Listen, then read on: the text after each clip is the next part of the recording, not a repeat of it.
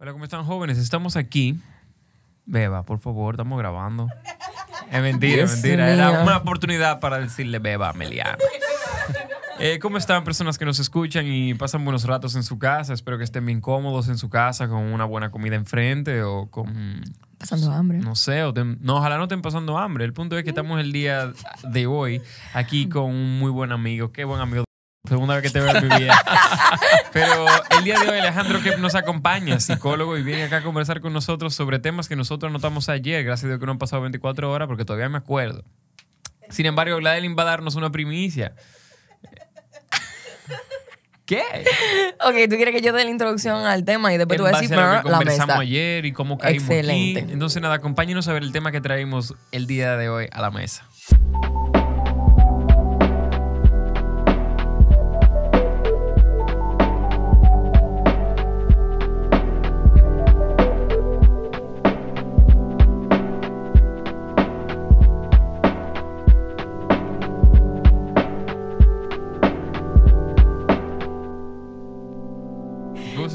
Había que darle cierre. ¿Qué te digo a ti? Hola, Alejandro. Hola. Tú más o menos estás familiarizado con que esa es la dinámica aquí, ¿verdad? Que aquí nada es muy en serio. Aquí todo es muy en serio. Excelente. Mira, Alejandro, nosotros queríamos partir eh, de una conversación que estábamos teniendo ayer, eh, que a mí me parece muy interesante, que es, que Giovanni sostiene que de alguna forma u otra, tú lo quieres decir para yo no tener que parafrasearte. Yo sostengo que yo no creo que el bullying debería ser eliminado en su totalidad. O sea, y Gladeline sostiene una, algo contrario. Gladeline me lleva a la contraria con eso. Pero no el bullying en, en general, porque hoy yo te puedo hacer bullying con lo que sea, te, te tiro un ojito ahí con que me podía curar, pero no. O sea, me refiero de niños y como de carajito. Eh, entiendo que esta generación nueva o estas madres modernas quieren como suprimir el bullying en su totalidad y yo entiendo que esa adversidad forja carácter. No es que sea un 100%, no es que te vamos a tirar por ahí a que te acaben, a que te degranen, pero un mal día que se curen de tu carajito y tu carajito tenga que averiguar cómo defenderse, yo entiendo que eso puede forjar carácter. Gladeline entiende que no, que uno debería como que mandar eso al carajo y que hay otras formas. Ajá. Me parece que el roce habitual es suficiente, que no necesariamente tenemos que llegar al bullying. Por eso es el roce habitual.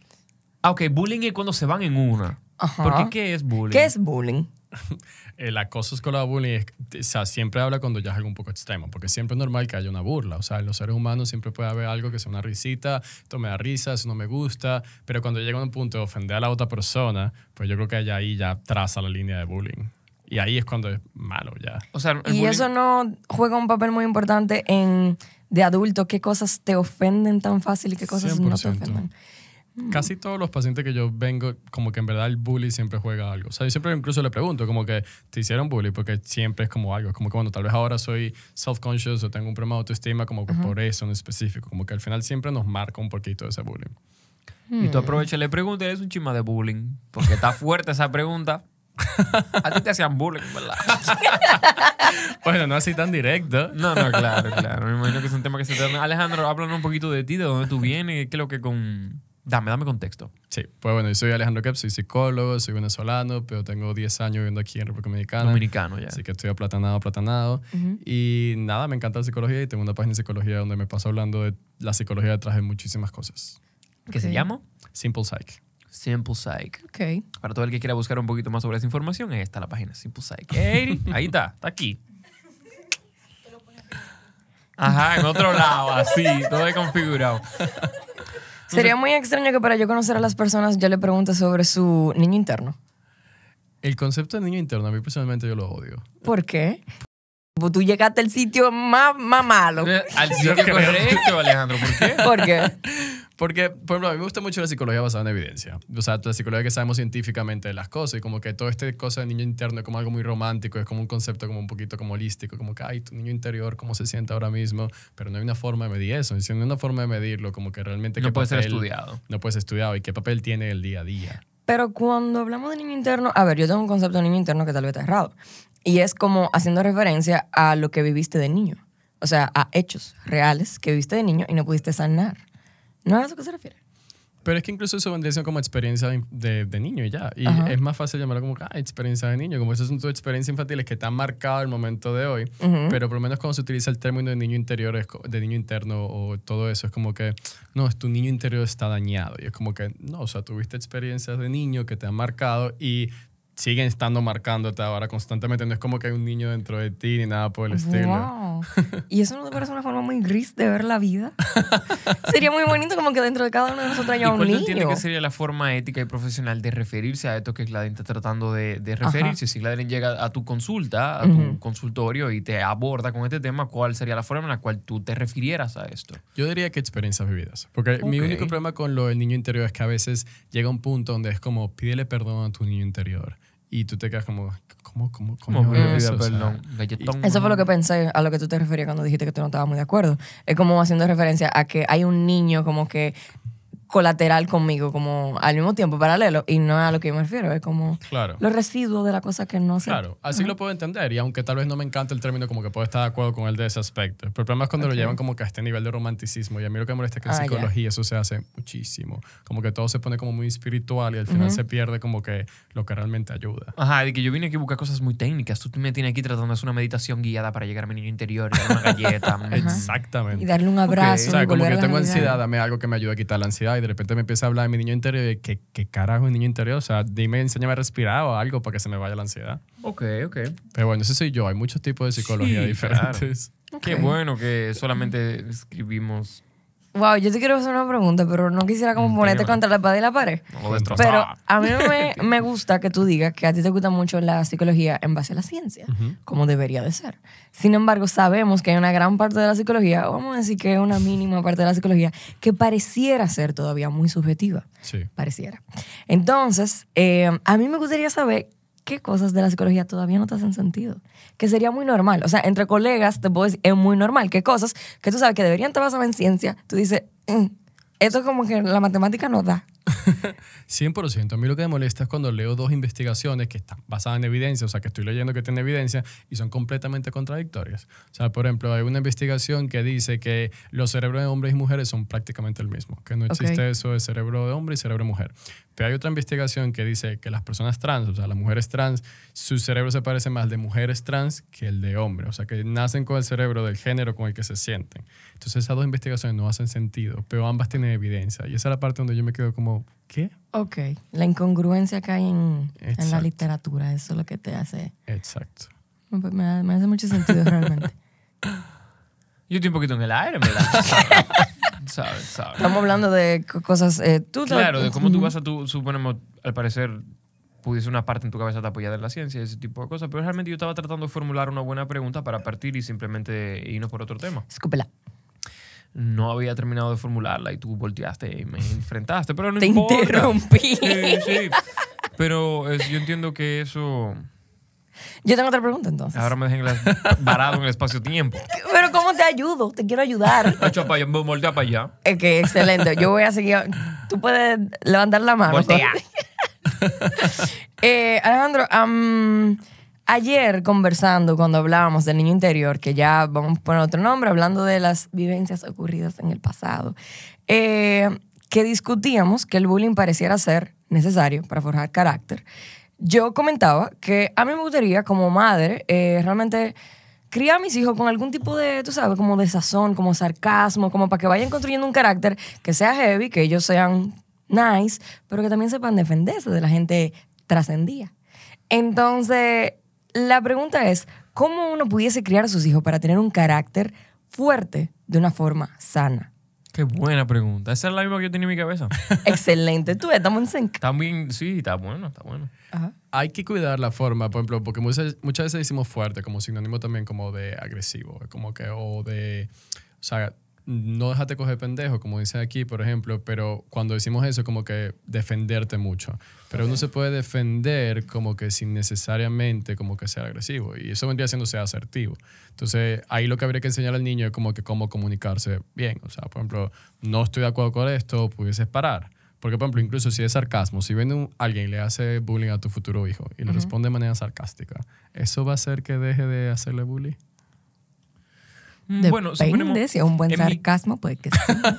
Puede ser. En mi cabeza, a la hora de yo interpretar la pregunta de Gladeline, más que ser fuerte, en vez de ser una persona como que se defienda, me imagino una persona difícil de ofender. Ok.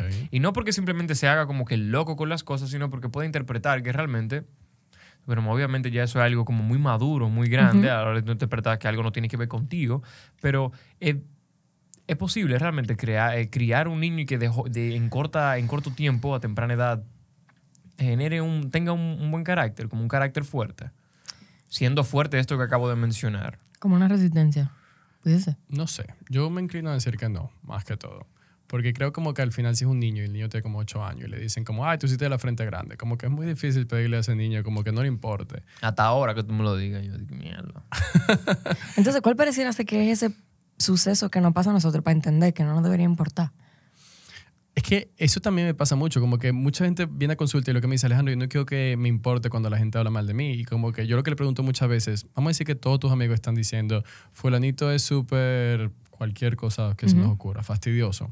Yo le digo como que tú crees que de verdad hay un ser humano que si todo tu entorno se está diciendo eso, como que es posible que no le afecte. Y después la pregunta que yo le hago es, ¿eso suena como un ser humano o suena como un robot? Y la mayoría de las veces me responde, eso suena como un robot. Y yo creo que muchas veces lo que queremos es como robots, es como dejar de sentir emociones. Es como que, bueno, todo el mundo se burla de mí o me dicen cosas ofensivas y a mí me resbala. Y yo no creo que eso sea como realista. O sea, yo creo que al final todo el mundo le va a afectar porque las emociones es una de las cosas que nos hacen humanos. O sea, yo creo que lo importante es como que te afecta a qué punto. O sea, te afecta hasta el punto donde vas a tener una crisis, pues eso hay que trabajarlo 100%. Te afecta hasta el punto donde te pones tres horas como que dándole mucha mente y después eso se te pasa. Pues yo creo que eso es humano. Y yo creo que eso vendría siendo como que lo realmente sano. Porque se me hace muy difícil pensar que si alguien te insulta o te hace bullying, como que no sentirte mal. Es difícil, Independientemente de la edad. independientemente de la edad. ¿Cuál fue el último comentario, yo aquí pasando de entrevistado a entrevistador, Ajá, ajá. Sí me gusta. que, que le hicieron ustedes que tal vez se ofendieron? Un comentario. Sí. Hace poquito tengo que decírtelo porque yo no lo quiero decir. Dilo, dilo, Dilo, dilo, dilo. Se pone en Patreon, se pone Eh, ¿Por qué yo me tiré al medio? Se pone en Patreon. ¿Por qué tú querías realmente en el fondo exponerlo para analizar? No, yo lo que quería que me diera la solución porque en verdad me ofendió y no me gustó. Pero yo siento que más que. Yo voy a evadir aquí a toda costa, tienen que decirlo. Pero yo siento que lo que más me ofendió al final del día fue de quién vino el comentario y dos, que yo pude reconocer que yo tengo inseguridades con eso. Vale. ¿Entiendes? Pero a mí me gustaría saber cómo yo puedo recibir ese tipo de comentarios de una persona que, que quiero y que no me moleste. Que yo diga en mi cabeza como que bueno, porque yo sé que esa persona me lo dijo desde el dolor, porque esa persona estaba pasando por una situación similar y fue como, it was nasty, fue como, fue como, yo sé exactamente de dónde viene esto. No, ah, bueno, no, no, no, no, no. No, pero con más razón. O sea, mira lo que tú dices. Una persona que te conoce es una persona que sabe tus inseguridades y te clava el cuchillo justamente Sí, donde sí. duele. Y tú lo que a veces estás pidiendo es como que, ok, no quiero que me duela. Ajá. ¿Es Pero entonces, posible? una pregunta. ¿Ustedes creen que en ese momento donde una persona que me conoce y sabe exactamente dónde me duele? Porque yo lo que he escuchado cuando yo expongo este tipo de situaciones es que me dicen, tú deberías de hablar con esta persona para dejarle saber cómo tú te sientes. Pero cuando tú sabes que alguien que full te conoce y sabe dónde te duele y te da dónde te duele, ¿ustedes de verdad creen que vale la pena sentarse a hablar con esa gente? Yo creo que sí. Yo también creo que sí. Y lo más Wow. importante es como marcar un límite después. Me como que una si vez- tú lo vuelves a hacer, va a haber esta consecuencia. Ok, Sí. Una vez me dijo una persona que no subestima la honestidad. eso fui yo. Sí, es Lo que pasa es que yo entiendo que no con todo el mundo hay que echarse un conversado. Pero no fue la misma situación que yo te comenté, es otra. Yo me imagino, yo Por me si acaso. imagino, por el contexto que estás dando. Ajá, pero yo lo que creo que no con todo el mundo hay que echarse ese pulso de, de como tratar de convivir. No sé, es raro. E incluso eso nos lleva a la otra, a la otra cosa que estábamos planteando y es que hay un tema que a mí me llama mucho la atención y es lo que está pasando en redes sociales. Que, por ejemplo, creo que fuiste tú que una vez me comentaste que este, este, esta cultura de si alguien no me gusta lo que comenta, yo simplemente le doy un follow. Yo simplemente lo, buque- lo bloqueo o lo muteo. Giovanni decía, wow, al final del día no vamos a saber lidiar con nada. No vamos a saber lidiar con desacuerdos. Entonces me pregunto, ¿qué tanto tiene no que ver una... eso. Sí, una vez que tú me contaste eso. No, Tal yo vez... te dije que había que darle un follow a la gente y soltarla en banda. Quizá en tu cabeza tú te preguntaste cómo vamos a lidiar con la fricción cuando llegue el momento de tener fricción. eh, ¿Cómo se dice cuando es inevitable? Inminente. Ok, pues tal, tal vez el error fue que no me lo comentaste tú, pero yo sé que ese, ese comentario no surgió de mí y me pareció muy interesante cuando lo escuché. Y es que si le vamos a dar un follow a todas las cosas que nos parecen, como quien dice, que van en desacuerdo con nosotros, de verdad como que estamos dándole cabida a aprender a lidiar con el desacuerdo. Yo creo que hay dos puntos muy interesantes. Uno, el primero que yo creo que vea tú no tienes que seguir a nadie que no te guste. Y eso lo digo a todos mis pacientes, porque a veces me dicen, y parece el meme de que cuando uno va al doctor y te dice, me, me duele cada vez que muevo el brazo, y el doctor le dice, déjame mover el brazo. mover el brazo. Pues a veces pasa lo mismo con la psicología. Es como que me siento triste cada vez que veo fotos de modelos y es darle un follow a los modelos, o sea, porque los está siguiendo. No, pero ¿y tu dinero, Alejandro? Tú le dices, dale. es mentira, es mentira. Was just a joke. Ajá. Mira, mira, fulanita, dale follow. Pero me, me gustó mucho el ejemplo que diste, ¿eh? Sí, no, eso Sí, fue una parte, claro, porque claro. a veces seguimos a un montón de gente que está buenísima, por decirlo de cierta manera, pero al final, cada vez que lo vemos, de verdad me hace sentir mal. Entonces, ¿para qué lo estoy siguiendo? Pero el tema que yo te planteo como contraparte es, ¿de verdad te parece prudente ir a un médico que te diga, deja de mover el brazo? No, no, no. Obviamente la terapia va mucho más allá de eso. Exacto, exacto. Pero el segundo punto que sí dice que es interesante, o sea, sí es verdad que estamos acostumbrados a una sociedad donde todo lo que me gusta, como que no tengo que reaccionar a ello, pero al final, eso no es el tipo de sociedad, incluso antes de redes sociales. Como que si vemos Fox o vemos CNN, por ejemplo, en Estados Unidos, eh, toda la gente liberal ve CNN, toda la gente conservadora ve Fox y no ven el otro. Como que uno siempre tiene como esa decisión de hacerlo. Ok. Pero sí es verdad que lo que nos hace es como estamos cara a cara y tenemos opiniones distintas, ahí no sabemos cómo reaccionar. Y creo que ese es el problema, como que estás mencionando, como que la fricción como que en la vida real, ahí sí es como, ¿qué hago? ¿Qué digo? Porque no le puedo dar un follow, no lo puedo bloquear, está Exacto. justamente al lado mío. Creo que ahí sí pasa eso. A mí me parece que la gente debería aprender a lidiar con esas cosas. A mí me parece que hay que lidiar con las cosas. Uno debe escoger sus batallas, ¿verdad? Sí. Decir, Sí. mira, yo voy a fajarme con este y con este, yo puedo darme el lujo de no fajarme con esa. En las redes sociales tú puedes darte el lujo de ni siquiera abrir Instagram. Entonces yo entiendo que si tú quieres decidir darle follow a algo que crea comentario, a la hora de tú prestarle atención, crea fricción, pues para allá. Pero yo, suponemos, personalmente prefiero tomar batallas, suponemos, como lidiar contigo. O tú lidias conmigo. Es decir, que en verdad yo puedo soltarlo en banda, pero es más beneficioso si aprendo a lidiar con eso. Exacto. Es como, imagínate que tú hayas hecho la cultura, así como el hábito, de con todo lo que tú no quieres lidiar, tú te deshaces de ello. ¿Cómo tú vas a el día que tú te topes con algo que tú no te puedes deshacer de ello? Va a tener que. O sea, tú no vas a tener las carácter. herramientas, tú no vas a tener ni idea de cómo entrarle a eso. Y eso es lo que a veces me preocupa un poco. Cada vez que yo veo que alguien dice que, no, yo te di un follow porque tú pusiste un tweet y le faltó una coma. Y en verdad, yo no tengo por qué ver eso en mi timeline. Entonces, no sé, me parece como que estamos llegando a un punto de exageración. Incluso, no sé si ustedes se acuerdan que yo le puse un... Hay un canal de YouTube que me gusta mucho que se llama... Siempre me pasa esto. No me acuerdo cómo se llama. Eh, curiosamente, curiosamente se llama el canal. Eh, y hablaba del origen. ¿Te acuerdas? Sí.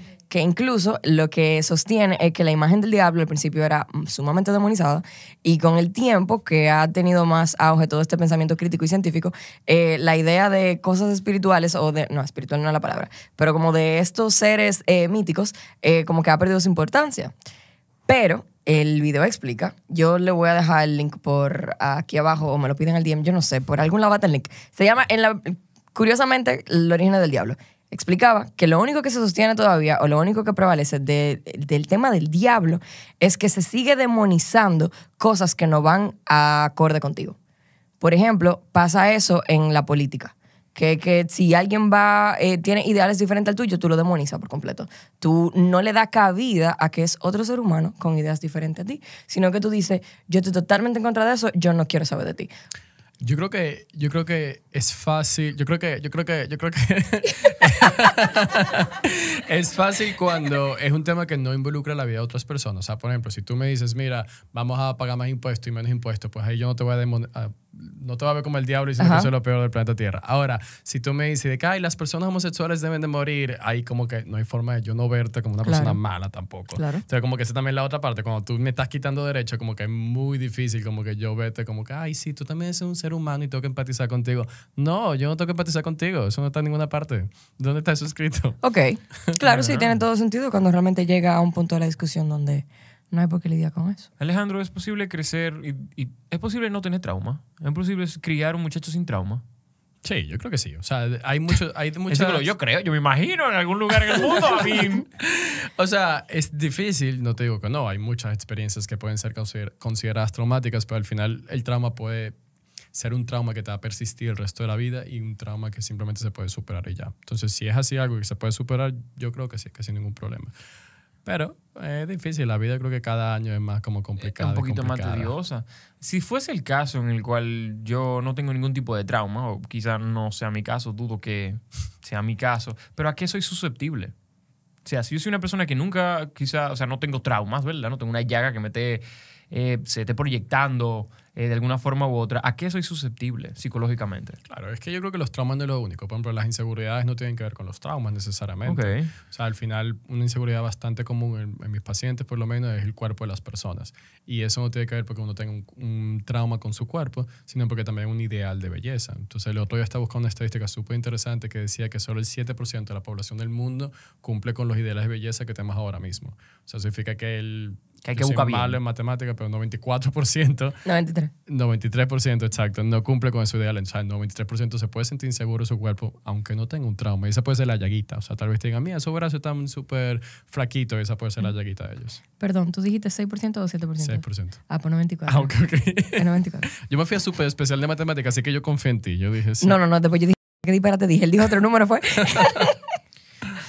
¿En algún momento te ha tocado paciente que sus traumas realmente juegan a su favor?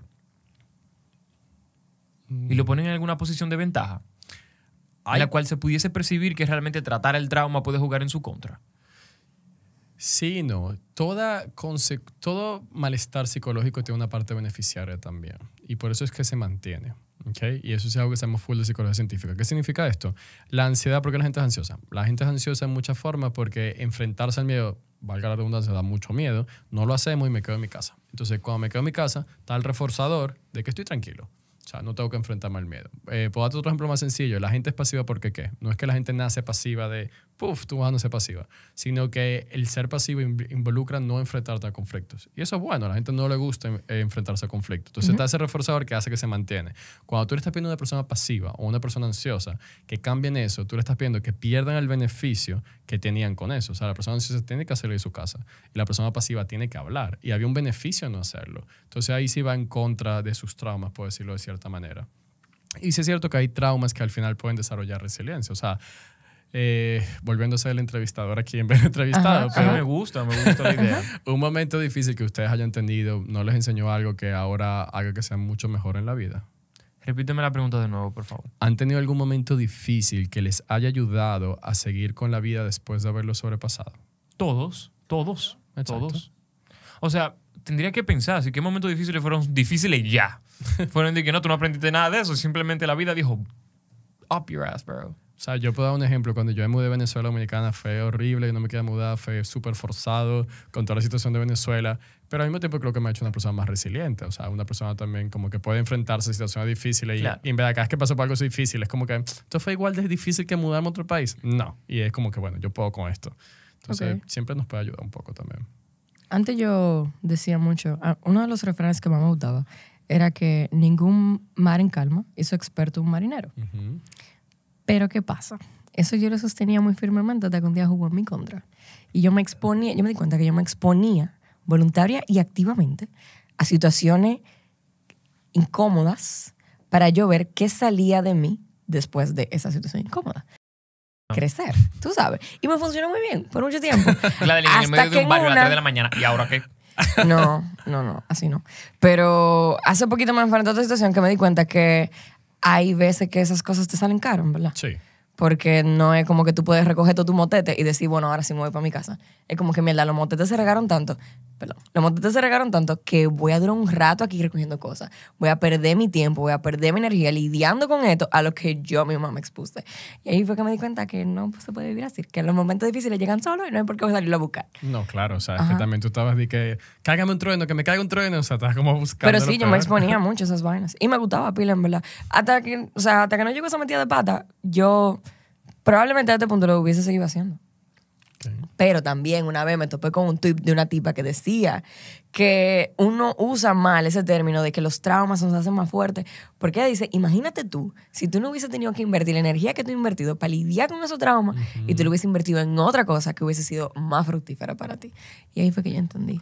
Como que decidí que no hace más fuerte es como uno romantizarlo, Sí, estoy de acuerdo. que no debería de ser. Em, Supremo, para romper un poco, em, Alejandro, si nosotros fuésemos a consulta, si yo fuese a consulta, ya para hacer una pregunta en base a psicología como profesión, y yo te abordo con un problema o con algo que me está causando algún tipo de fricción en mi psiquis, em, ¿cuál tú entiendes que es tu primera tarea? O sea, después de que yo me siento, yo te digo, esto es lo que hay, pim pum, y acabé y puse punto. me explica ya con todo detalle como que cómo surgió, como que de dónde vino, qué tanto tiempo dura. En caso de que yo no lo haya hecho, ¿qué tú vas a tratar de indagar? Gladeline, sirve un poquito más de vino, please. Dale. Eh, averiguaría todo eso, o sea, cuándo empezó, cuál es la intensidad del problema. Eh, hay una pregunta súper interesante que no aprendí hasta que estudié psicología, que era en qué situaciones eso no ocurre. O sea, por ejemplo, hay gente que te dice, soy sumamente ansiosa, pero de repente te dice, pero en este caso no. Y es algo muy curioso. O sea, si en este caso tú no eres ansioso, pues, ¿qué está ocurriendo ahí que hace que te proteja de eso? Supremo, tú dijiste qué intensidad tiene y sabemos que la intensidad de algo que realmente se siente es inmedible. ¿Cómo tú mides qué, tanto, qué tan intenso es algo? Subjetivamente. O sea, Subjetivamente. a mí no me interesa saber si toda la población lo está viendo igual. A mí me interesa si para esa persona es un 10, un 5, un 4. Ok, que te diga, la estoy perdiendo la cabeza completamente, o que te diga, tú sabes que realmente me molesta de vez en cuando y decidí venir. ¿Y Exactamente. qué más? ¿Qué más se indaga? Eh, todos los problemas de salud mental empiezan a afectar la comida y el sueño. Entonces, si está comiendo mucho o está comiendo muy poco, o está durmiendo mucho o está durmiendo muy poco, son ya un indicador de que el problema está bastante grande. ¿Qué día tú tienes consulta? Yo puedo... ¿Y algún otro indicador aparte de esos dos? Esos dos diría que son los más importantes y el otro que es el más importante es qué tanto te está afectando en tu día para tú no seguir con tu vida cotidiana. Y ahí es donde viene todo esto que llamamos como ansiedad funcional o depresión funcional. Si no te está afectando en tu vida cotidiana, pues entonces no está tan alto. Si Ok. sí te está afectando, o sea, no puedo grabar podcast por la depresión, pues entonces está llegando a un nivel muy, muy alto. ¿En algún momento abordaste a algún cliente con un problema que tú mismo no sabías por dónde entrarle y te sentiste como un impostor? 100% todo el tiempo. No diga eso, por favor, Alejandro, que yo voy para allá. No, pues es verdad, o sea, yo, o sea, me considero un buen psicólogo, pero al final la psicología es tan complicada y tantas áreas y hay casos que te vienen que tú te quedas como, ¿qué es esto? O sea, y, Ok. o sea en España tuve uno de los casos más fuertes que tuve y antes de llegar a mi consulta, la chica había tenido seis intentos suicidas y el último intento suicida fue con ácido. Entonces ella había quedado con la laringe completamente quemada. Ah, ese tipo de ácido. Entonces, entonces ella no podía comer. Cada tres meses ella lo operaban, le ponían una prótesis y ella podía comer un mes sí, tres meses no. Un mes sí, tres meses no. Y los tres meses que ella no podía comer tenía que alimentarse con jugo y había veces que incluso estaba tan cerrada que ella tenía que escupir la saliva. Entonces los tres meses que ella estaba en, en su casa estaba sumamente deprimida. El mes que podía comer parecía casi una bipolaridad porque estaba en manía. O sea, estaba súper feliz, se iba de fiesta, hacía todo lo que ella quisiera, pero después se cerraba de nuevo y venía la depresión. Y ella pasó un año y medio en terapia conmigo. Ella mejoró muchísimo. Y justamente antes de terminar el proceso terapéutico, que yo le dijera, mira, ya estás lista, puedes seguir con tu vida normal, ella decayó de nuevo y tuvo otro intento de suicida. Y me acuerdo que yo fui a donde mi supervisor y yo le dije como, o sea, ¿qué hago? O sea, ya yo le dije todo lo que usted me ha enseñado, le dije todo lo que yo conozco, que la ciencia funciona. Y él lo que me dijo, y es la frase que yo más detesto que me digan, hay personas que no pueden ser ayudadas. Y yo ahí me rajé a llorar porque como que yo me rehusaba a pensar que había personas que no podían ser ayudadas. Pero es verdad, hay, hay ciertas cosas que se salen de nuestras capacidades. ¿Y cuál es tu percepción del suicidio? bueno, primero que está, o sea, no está mal porque moralmente no está mal, pero es una problemática muy grande que tenemos y que hay que evitar y la gente no le da la importancia. Es mucho más común de lo que la gente piensa que hay y está afectando a los hombres muchísimo. Si no me equivoco, creo que el 80% de los hombres, de los suicidios mundiales, son hombres, más que las mujeres. Las mujeres lo intentan más que los hombres, pero la mayoría de los intentos son fallidos porque utilizan intentos que son menos eficaces. Por ejemplo, el ácido no te mata, el ácido te, te quedas Te quema, tú te quedas... Ah, ok. Igual que muchas mujeres utilizan pastillas, pero es más fácil saberte una pastilla. Los hombres utilizan métodos mucho más violentos. Los como- hombres di que, eh, ok, vamos a lo que vinimos. Exacto.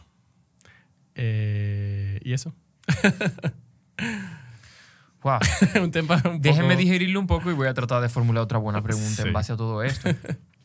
Pero sí, son temas bastante delicados. Me parece muy interesante también. Déjame buscar algo abajo de la mesa. El suicidio es un tema muy estigmatizante y la gente no habla del tema. Pero la gente tiene que hablarlo. Incluso cada vez que alguien se muere, mucha gente empieza a mentir de eso y dice, no, ay, no se suicidó, tiene una enfermedad. Y eso hace que el tema sea más tabú y más tabú y más tabú. Y ese es el tema que más me apasiona la psicología. La gente no sabe que la gente sufre por el tabú. Yo no sé si aquí se puede decir grosería, pero bueno. Sí. Y una pregunta, ¿qué tú le recomendarías a alguien que, por ejemplo, tiene una amistad así como de una persona que... Es una de las preguntas que más me llegan sin posar. Como que tengo un amigo que se quiere por favor, suicidar. perdón. ¿Qué tú me recomendarías a mí si, por ejemplo, yo tengo una amistad que yo puedo ver que tiene tendencias suicidas? Esa es la pregunta que más me llega sin poser. Tengo un amigo que se quiere suicidar, ayúdame, ¿qué hago?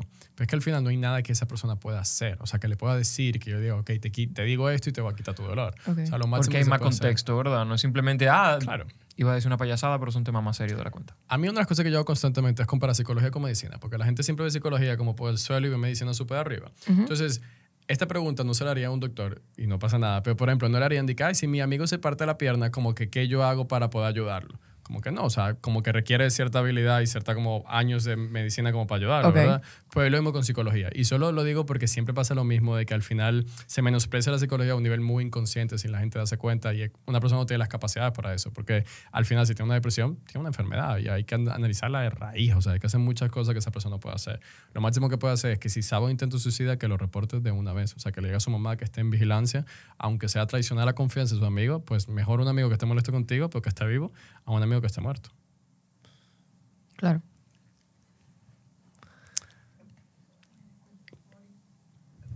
Hay que hablarlo. Hay que hablarlo. Le dimos ese segundo para que la gente lo dijera el fact.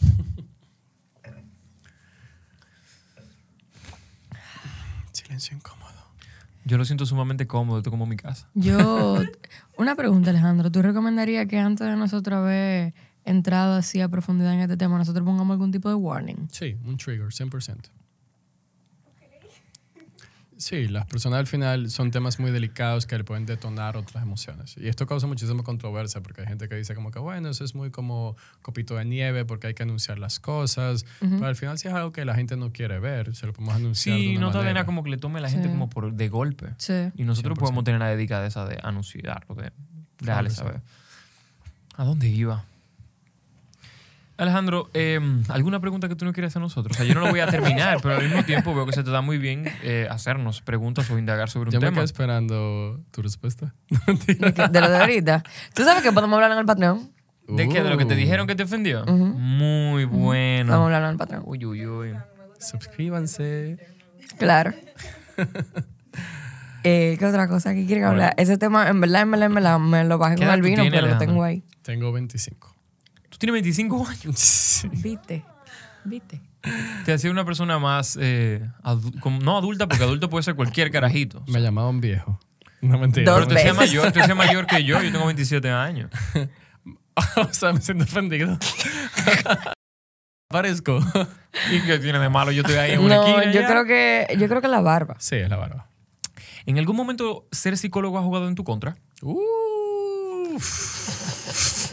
Muchísimo. Indaga, indaguemos Es ambos. difícil Salir con personas se te hace más difícil ahora, o sea, no ahora, No. pero que por el conocimiento que tú tienes, a veces tú la ves quizá o lo ves y tú dices di que "Ah, no, no, no. Cuando yo conocí a mi pareja actual, echándole broma, yo le dije, dibújame una persona, un árbol y una familia. Bro. Y él estaba de que, eh, ¿qué hago? No, que tú abusaste ahí, tú abusaste, no debiste. Pero, ¿Y cómo le fue? Le fue bien, le fue bien. Ok. Por, eso, por eso es mi pareja actual. No mentira. Ok. Esos test realmente no tienen evidencia científica. Eso en específico. Entonces Ok. yo lo hice más como un power trick. Esos test son súper tontos en el sentido de que un psicólogo se lo inventó y si los brazos están muy altos, entonces significa que necesita amor. Y por eso que hacen los brazos muy largos, como para abrazar a las personas. O por ejemplo, yo siempre he dibujado los muñequitos con las piernas así. Y Eso significa falta de sentido en la vida. Porque tienen que ir las dos a los mismos lados, no una a cada lado. Pero, Yo pensando en mi cabeza, yo nunca he dibujado ninguna pata para ninguna dirección. En verdad, yo solo pongo dos palos y se acabó. claro, porque se supone que están de frente y yo no los veo. pero no sé si hay tiempo, pero pueden dibujarme un árbol ahí y yo les digo un par de cositas. Me parece muy interesante. Alguien puede facilitarme. si algo? tienes raíz, si no tienes raíz, sí. si es alto, si no es alto. Tú vas a dibujar. dibujarlo. Yo quiero también. Pero aquí estamos. ¿Un Ey, árbol? pero tú no, tú no puedes hacer como un. Ok. Así como a. Búscanos dos hojas y dos, y dos lapiceros, please. Dale, Thanks. vamos, vamos. Un minuto de silencio. ¿Lo quieren pausar o lo quieren continuar ahí mismo? El, el video? Continuemos. Bueno, bueno, bueno. Alejandro, Yo tuve. conchale, mi mamá me va a echar un boche por cada vez que tu, tu copa te vacía. No, tranquilo, que soy... Ella me, me manda así la foto y Al me dice final que la copa estaba Jackie. vacía. Este ya era el último chin. No importa. Yo creo que ya podemos pasar entonces al patrón. Y hacer esto también No, parte del no, patrón. No, yo. Sí, bueno, bueno, bueno. Bueno, no, pues nos quedamos aquí entonces.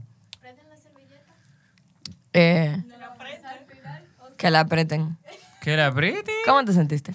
Bien. Ok.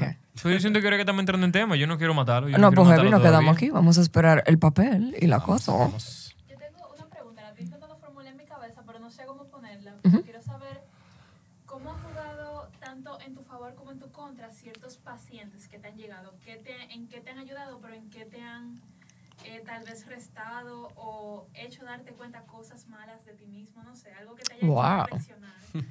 Isa, de Madison para el mundo. No sé si se escuchó, así que tal vez parafrasear. Dila, dila. Aquí en la audiencia, la señorita Clara Isabel Díaz pregunta. Isa. El paciente que jugó a tu favor, ¿cómo jugó a tu favor? Que tú personalmente puedas decir, wow, eh, realmente con este paciente crecí de alguna forma u otra. ¿Y qué paciente jugando en tu contra te pudo haber restado o pudo haber jugado a tu favor de alguna forma negativa? Si algún paciente ha jugado a tu favor o tu contra. Gracias. Exacto. Wow, pero trajiste papeles como que aquí vamos. Por si cometes errores. Manualidad. Ajá. Ok. Pero eso Eh. seguiremos. Eso, esta parte, sí, ahorita lo anunciamos. Deja que responda. Sí. Bueno, pues los casos más difíciles son los casos que se parecen muchísimo a ti. O sea, imagínense que le- les llegue, por ejemplo, a mí, un paciente de 25 años, venezolano, que se llama Alejandro. dominicana. Exacto. O sea, Alejandro. Y es como que al mismo, hay momentos, incluso hay un meme de psicología muy famoso de eso, que es como que, ay, yo no quiero que tú seas mi paciente porque yo quiero que tú seas mi amigo. Como que cuando tú lo estás conociendo y te cae muy bien y ya después de ser tu paciente no puede ser tu amigo. Pero eso pasa mucho. Entonces, si al paciente le va bien, pues tú te lo coges como un logro personal, o sea, lo hice bien, incluso si él se dio cuenta algo que tú no te has dado cuenta de tu proceso, tú puedes decir como que, wow, o sea, yo también estoy atando cabos con lo que tú me estás diciendo, pero cuando un paciente llega con una historia muy similar a la tuya y muy dolorosa, es imposible tú no sentir el dolor. Y Claro. esa es la parte donde uno sufre también. Psicología a veces te enseñan como que sea una pared, como que no mostrar emociones. Yo no estoy de acuerdo un poco con esa psicología ¿Te enseñan o te lo sugieren? te lo sugieren. Ok. Y también te dan como una especie de herramientas para eso, como para que tú no conectes con eso.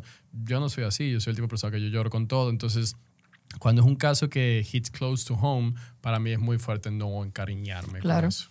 Y ahí es cuando yo también como que salgo de paciente y digo, no quiero interactuar con, con el mundo porque yo también estoy triste o drenado.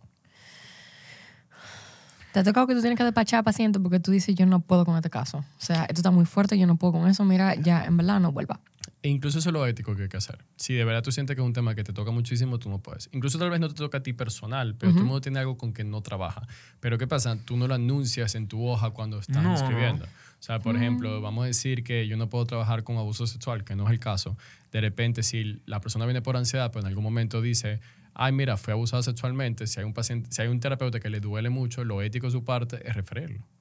Y Claro. yo te, con que Eddie, que tú lo no que yo me voy a involucrar en esta vuelta. Con que Yo, yo no no debo. trabajo, yo no trabajo con niños, eh, siempre con adultos, y yo no trabajo con mujeres abusadas. Yo no siento que tenga la paciencia, honestamente, como para trabajar con mujer abusada. Hay una estadística en la carrera que a mí se me quedó, que es que una mujer abusada regresa seis o siete veces con el abusador antes de finalmente dejarlo. Y honestamente no me imagino yo dándote la- Estadísticamente hablando. O sea, that's a fact. That's a fact. Ah, eso da ganas de llorar. Dame más. A nivel de probabilidades, ¿eh? Sí, no es como claro. que todos los casos No son es que iguales. la, la excepción sea la regla, sino como Claro. que en la media. Entonces yo no me imagino dando terapia a una persona durante un año y medio, dos años, y que de repente venga y me diga, volví con esa persona que me golpea. O sea, honestamente no siento que tenga la paciencia para eso. Claro, eso te va a, drenar. Incluso yo siento que tengo paciencia para casos un poquito más que gente considera extremos. Eh, por ejemplo, yo prefiero trabajar con un pedófilo que con ese tipo de casos, personalmente. Pero todos los psicólogos van a decir algo diferente. ¿Trabajas adicciones? No, para ellos es una especialidad aparte. Ok. Ok. Yo te veo como drenada. Como así. Estoy seria. A serio, bueno, yo serio. te voy a ser honesto. Yo hago todas mi- mis preguntas, pero siento que yo pudiese pasarme toda una tarde aquí eh, en este pequeño ping-pong de ideas y buenas preguntas. Eh, pero para no saturar, para no hacerlo demasiado largo, quiero comentarles, chicos, que nosotros vamos a pasar ahora a una segunda parte que vamos a desarrollar. A desarrollar. Es que esta tarde estoy un poquito cansado. Ok. Estoy arrastrando la lengua como un.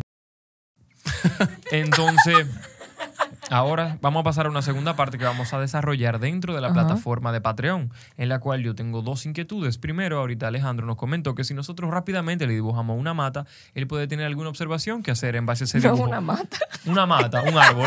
En una, en una cosa va a ser un árbol, pero también dibujo una familia. Un Exacto. árbol y una Vamos, familia. vamos con todo, vamos con todo. Y le vamos a dar la satisfacción al equipo de Patreon, quien aporta y apoya este programa, un dibujo de nuestra familia y los comentarios del señor Alejandro Kep. Y la ofensa Y la de Gla. Y aparte de de eso, ya que tú nos comentaste que te dan ciertas técnicas en psicología para tú disasociarte de lo que está sucediendo con tu cliente, me gustaría que tú me hables un poquito de eso. Me parece muy interesante. Así que a las personas que nos escuchan, gracias por estar aquí. Él fue Alejandro Kep. Su información la puedes encontrar acá. Tiene una página que se llama Simple Psych. Simple Psych. Aquí está. La señorita Eri va a dejar todos los links. La señorita Gladeline Cristal Raposo no la vamos a presentar en esta vuelta. Vamos a decir Gladeline Cristal Raposo y ya. y yo, soy Miguel Yoba. En una entrega más de la mesa. No puede, no puede exponerme frente a la gente, Alejandro. Sin embargo, pi, eso se quedó ahí. Ajá, sí, eso soy yo.